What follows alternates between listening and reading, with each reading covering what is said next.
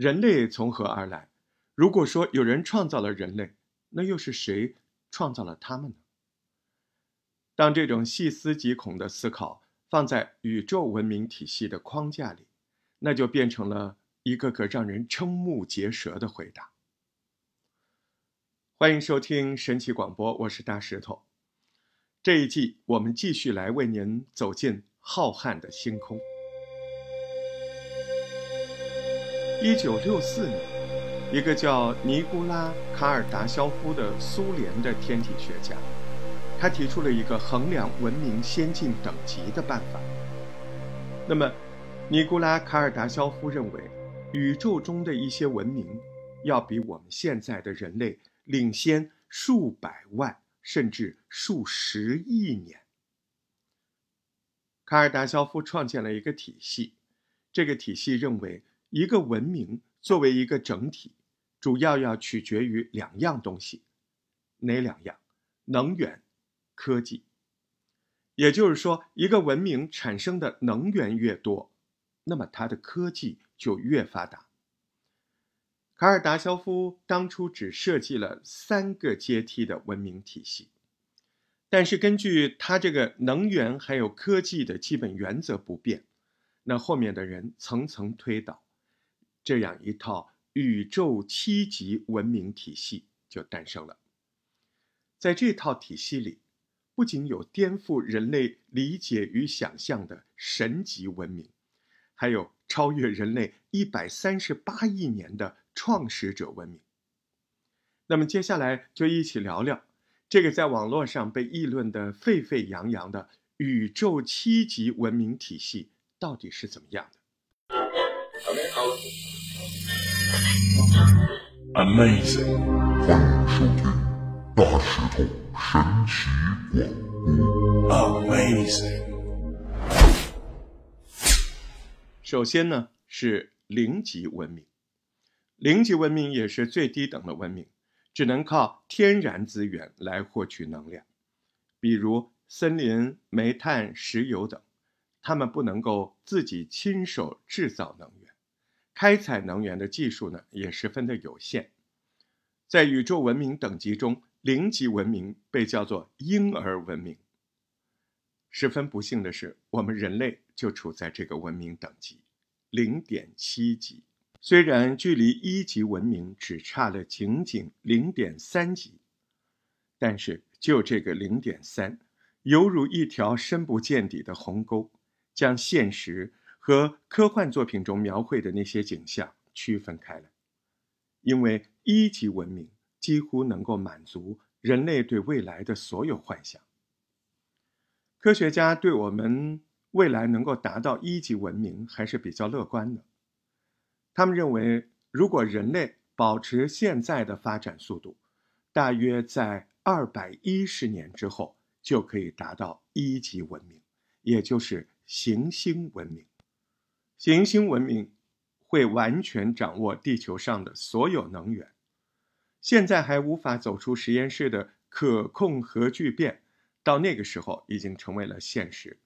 而且地热能、风能、水能这些清洁能源呢，都已经可以大规模、高效的使用，甚至能够巧妙地驾驭整个星球的能量输出，比如地震、火山、天气等等。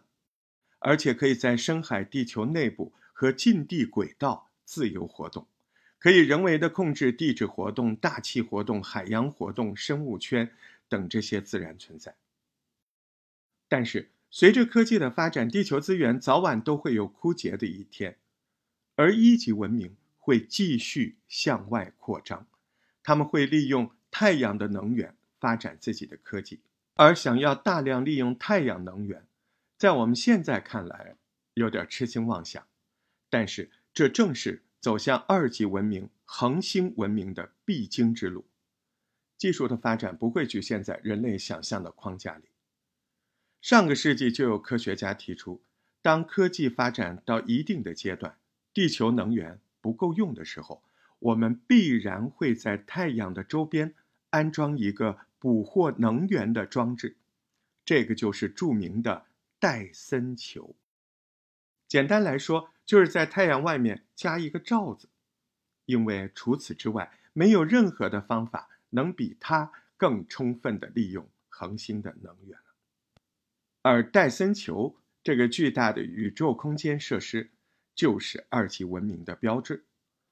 那么有人就问了一个细思极恐的问题：根据计算，一个二级文明的诞生要十万年左右，但是这对于宇宙已经一百三十八亿年存在的时间来说，那根本就是个小数目嘛。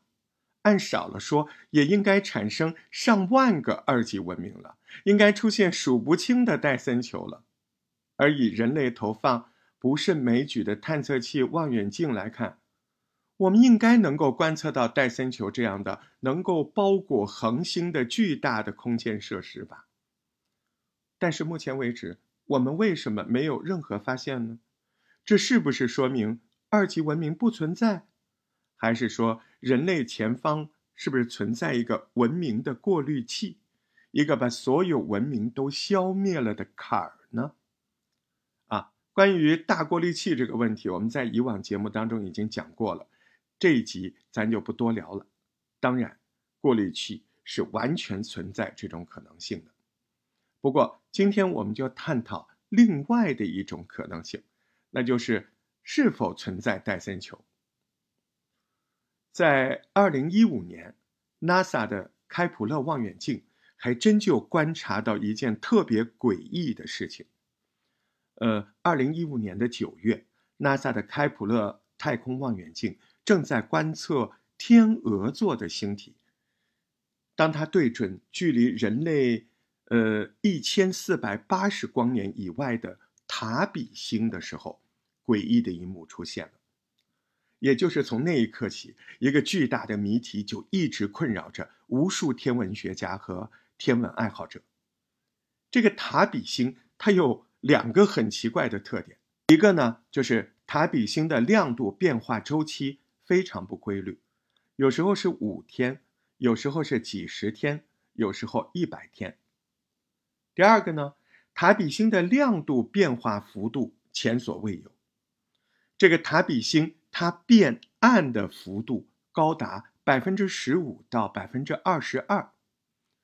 呃，什么叫变暗？这大家可能听不懂，不要紧。啊，你只要知道塔比星啊，它一会儿变亮，一会儿变暗，而且它能够变暗的那个幅度简直是太夸张了。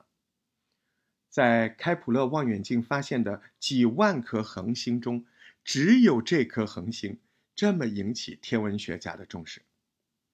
给大家举一个简单的例子，你看木星，木星作为太阳系中最大的行星，但是它。也只能够遮挡百分之一的太阳光，那塔比星呢？塔比星最大降幅达到了百分之二十二，也就是它能遮挡百分之二十二。首先，宇宙中是不可能有这么大的行星的。再说，如果它的变暗是行星遮挡造成的，那么它的变化周期那不应该很规律才对吗？塔比星的现象，目前无法用任何天文学知识来解释，所以呢，天文学家就提出了一个大胆的假设，他们认为，造成恒星光线变暗的物体，可能是非自然的。塔比星的周围很可能存在一个达到卡尔达肖夫二级文明的高级外星物种，塔比星的变暗极有可能是。高等文明建造出的巨型空间设施——戴森球。这个假设一出，震惊世界。这颗塔比星也因此光芒四射，吸引了巨大的关注。因为戴森球这个东西，那可不简单。呃，上个世纪，美国著名的理论物理学家费里曼·戴森提出了一个让人类进入二级文明的大胆猜测。那么，戴森认为，像地球这样的行星，能源是十分有限的，想要支撑人类文明长久的发展下去，完全是不够用的。而一颗行星上的能源，绝大部分都来源于恒星，所以，一个能够充分捕获恒星能源的恐怖装置，将会在文明发展的瓶颈期出现，也就是我们现在讲的一级文明和二级文明之间的过渡。那么，这个装置直径将会超过两亿千米，它将整个恒星封装在一个人造外壳中，捕获这个恒星。中心物体发出的所有的能量，这就是著名的戴森球。而这个巨大的空间设施能够一定程度上遮挡住恒星所发出的光线，使这个恒星的亮度出现明显的降低。所以，塔比星的周围真的出现过二级文明吗？这里简单的介绍一下二级文明。我们距离二级文明的科技还有。十万年的光景，啊，二级文明可以指明恒星系中的每一颗行星，在恒星系中的每一颗星球上穿梭、自由定居，无时无刻的利用着恒星散发的能量。那些科幻作品中看到的宇宙文明，大多数都是在二级文明的水平，这不是我们现在能够想象的力量，因为我们现在连火星都未。真人踏上去过，对吧？当然了，塔比星被建造戴森球的事件只是一个猜测。不过话说回来，如果我们有一天突然看不到塔比星的话，那么戴森球就真的已经完工了。当人类能够掌握银河系内大部分能量，并制造出反重力所驱动的星际飞船，熟练掌握了星际飞行技术，那么这个时候的人类就进入了三级文明。如果人类顺利的达到了三级文明，那就会建起庞大的银河舰队，开始拥有了探索宇宙的能力。但是三级文明的科技。也并不是无懈可击的。三级文明有一个巨大的缺陷，就是依然没有办法超越光速，所以三级文明的星际旅行还是需要耗费大量的时间。这个时候，一种仅在理论上提出的高科技就出现了。上个世纪，天才物理学家冯·诺依曼提出了冯·诺依曼探测器。那么这个东西预计在这个时候就可以大量的投入使用了。这是一种什么样的东西呢？这是一种能够自我复制的探测器，也就是说，星际资源开发那靠它那就是最有效的手段。比如说，我们需要采集月球上的资源，那到那个时候，我们就可以先将一个房东一样的探测器发送到月球，在月球寻找。原材料用来干嘛呢？用来创建自身的副本，然后这些探测器复制品再被发送到其他行星系统进行资源开发、自我复制。那就这样指数般的增长下去，不到一百万年，三级文明的痕迹就会遍布整个银河系。那我们再说说四级文明。四级文明就是宇宙文明，这个阶段的文明已经不再被光速所困扰，他们掌握了虫洞穿梭技术，可以轻松地定位任意星系的坐标，进行瞬时的空间跳跃。他们的足迹已经扩散到了整个宇宙，他们能够利用全宇宙各个恒星的能源，还能采集超新星爆炸的能量，但是。他们的科技也有一个缺憾，就是无法穿越现有宇宙的边界。你可以这么理解：四季文明是正常文明发展的天花板，也是发展的瓶颈。他们还没有突破三维空间的限制，但是开启了一些实验和探索，就像我们现在的人类用白鼠进行实验，实现理论突破一样。那个时候，他们也开始了。低等文明的观察和培育，他们安静地等待着不同类型文明从萌芽到高速发展的过程。说到这儿，你觉得我要说什么？别着急，这几年涌现出了一个惊人的概念，那就是元宇宙。我相信大家都听过这个名词，虽然元宇宙炒得沸沸扬扬的，但是到目前为止还没有一个公认的权威定义。用当前的解释来看，那不就是一个佩戴 VR 眼镜的体验而已吗？用一个最贴切的词来形容，那就是盗梦空间。你戴上这个 VR 眼镜，就可以进入到一个梦境里面，你可以在里面吃饭、开会、睡觉。毕业典礼、结婚，什么都可以。呃，二零二零年的五月，美国的加利福尼亚大学伯克利分校的学生，他们就把毕业典礼搬到了元宇宙。二零二零年七月，知名的全球学术会议 ACIC 也把二十周年的研讨会移到了元宇宙。这么看，难道？人类文明的进步真的是从有形到无形的过程吗？